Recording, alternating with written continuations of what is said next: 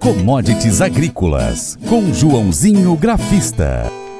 Após um primeiro semestre de quebra na produção de milho na região sul do Brasil, o início da guerra entre Ucrânia e Rússia e a escalada dos preços internacionais, o grão encerra 2022 com bons preços no mercado interno e externo.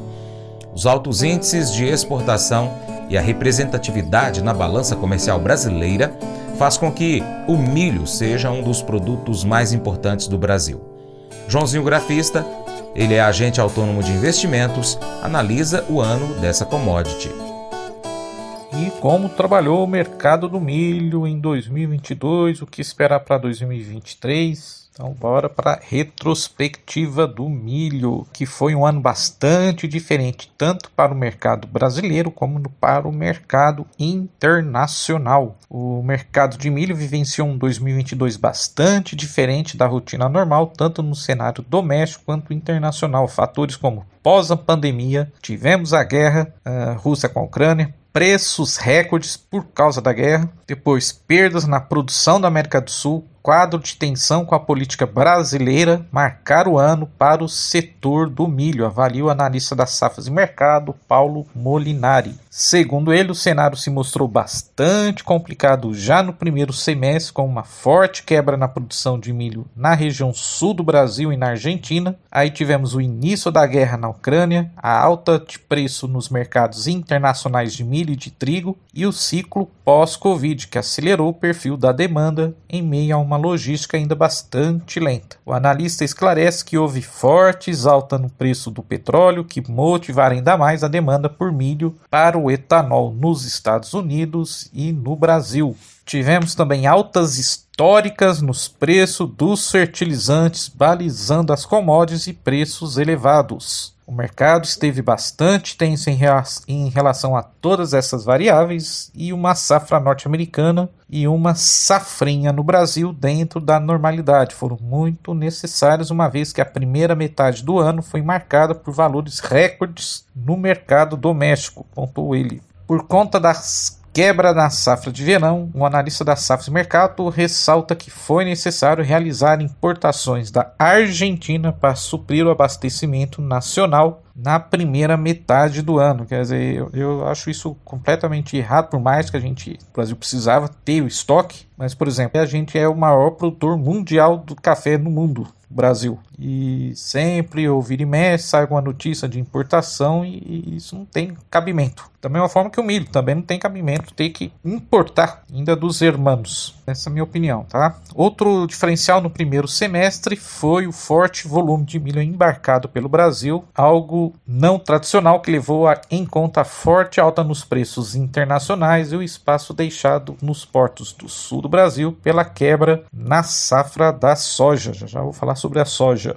Os preços do milho subiram significativamente ao longo dos seis primeiros meses do ano. Tá bom? No cenário internacional, as cotações na Bolsa de Chicago atingiram máximas históricas não vistas desde 2012 devido à guerra entre a Rússia e a Ucrânia e as perdas de produção na América do Sul. Já no Brasil, os preços foram recordes em linha com o quadro externo agravado pela perda na safra de verão. Quadro externo e agora se acomodou no segundo semestre, mas os preços na Bolsa de Chicago segue em patamares altos. E o analista das safras e mercado enfatiza que, mesmo tendo colhido uma safra menor que a esperada, entrada do cereal norte-americano no mercado, a melhoria do fluxo de milho da Ucrânia e a baixa nos preços de petróleo fizeram com que o quadro externo se acomodasse, apesar dos preços seguirem patamares historicamente recordes para o período na Bolsa de Chicago. No que tange aos demais players do mercado, o analista destaca que a Argentina atingiu rapidamente o seu registro de exportação de 36 milhões de toneladas e depois o país se manteve fora das novas vendas. A Ucrânia seguiu com dificuldades no mercado de milho por conta da guerra e exportou aquilo que foi possível em 2022. Já a China se manteve praticamente ausente do mercado internacional no segundo semestre por estar colhendo uma safra recorde. Tá bom? Assim, deverá precisar de poucas ações de importação em 2023 2023. O analista da Safra Mercado lembra, porém, que mesmo devendo fechar o ano com exportações menores se comparadas a 2021, os estoques de milho nos Estados Unidos continuam muito baixos, o que abriu espaço para o Brasil. A quebra da safra na Europa e a demanda global forte trouxeram um forte impacto nas exportações brasileiras de milho, atingindo patamares recordes acima de 45 milhões de toneladas. Essa forte demanda para o milho nacional, com preços alinhados ao cenário externo, ajudou a evitar pressões maiores nos preços internos. Se a gente for olhar o gráfico do CPEA, do milho, a gente vê que o ano começou praticamente subindo bem, já vinha de uma melhora de preços, saiu de 95, foi para 100 reais o indicador Exalc em março e de lá para cá, lógico, teve a guerra, como comentou, a guerra começou em fevereiro e depois de março a julho queda forte nos preços, saindo de 100 para perto dos 80 né, 82 reais praticamente, e de julho para agora até o final do ano, milho saiu então praticamente de 81 para 86 reais. Rapidinho falar do gráfico então do milho lá da bolsa de Chicago. Começou o ano em janeiro oscilando uma mínima de 584 e uma máxima de 642 e aí veio a guerra, os preços dispararam. Em abril foi a máxima do ano, a foi de 824 por bushel, né, 8 dólares e 24 por bushel. Para se ter uma ideia, a última vez que o milho testou essas máximas na casa dos 820 foi em julho de 2012 eh, e depois veio a realização forte de lucros, caindo de 820 para a mínima em julho que foi de 561 e desde julho os preços vêm aos trancos e barrancos tentando recuperar e por enquanto nesse mês de dezembro oscilou 2% de alta a 682 por bushel. Precisa segurar acima dos 640 na minha opinião para respeitar essa mínima e tentar buscar os 780, 800 por bushel para o ano que vem. Caso contrário, se o milho perdeu 640 por bushel, pode esperar que ele vai dar uma forte realização e vai voltar para casa dos 500, dos 600, dos 560, podendo ir até os 500 por bushel. Colégio Atenas conta com uma estrutura que oportuniza a vivência de experiências positivas e traz essa oportunidade junto a grandes professores, verdadeiros guias que realmente inspiram para o bem e fazem toda a diferença. O resultado é a formação de alunos confiantes e otimistas, o que os torna campeões desde já. Esta é a nossa prioridade: inspirar vivenciar, transformar. Colégio Atenas. Matrículas abertas. 3671 3399.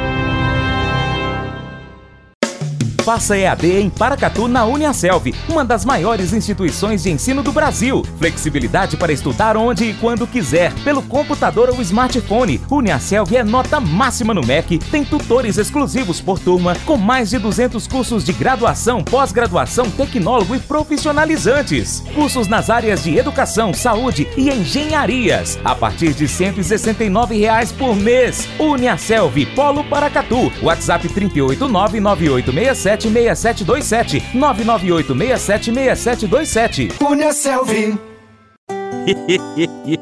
Mas eu vou dizer uma coisa pra você, viu? É, se quiser colocar propaganda sua aqui nesse programa, ó, eu vou dizer um negócio, você vai ter um resultado bom demais, senhor. É isso mesmo, é facinho, facinho, senhor. Você pode entrar em contato com os meninos ligando o telefone deles. É o 38, é o 991810123. Bem fácil. É muito bom porque aí a sua empresa vai sair dentro de um programa que é ligado aí ao homem para mulher do campo. É nós que vai estar tá assistindo e também vai ver sua propaganda. É bom ou não é, só?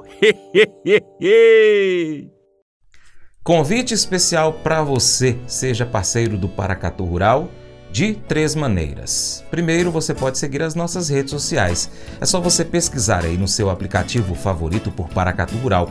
Ó, nós estamos no YouTube, Instagram, Facebook, Twitter, Telegram, Getter, também em áudio no Spotify, Deezer, TuneIn, iTunes, SoundCloud, Google Podcast.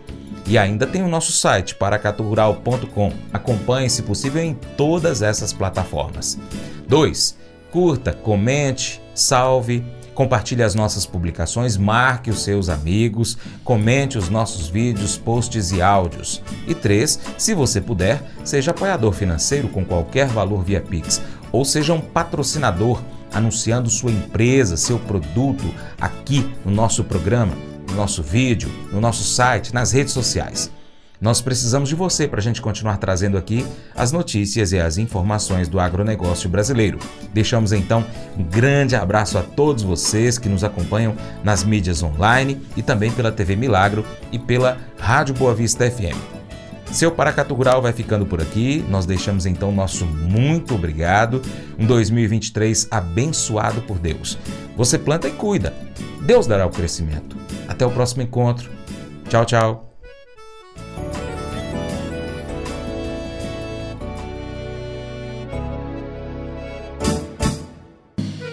Acordo de manhã para prosear no mundo do campo, as notícias escutar. Vem com a gente em toda a região com o seu programa Paracatu Rural.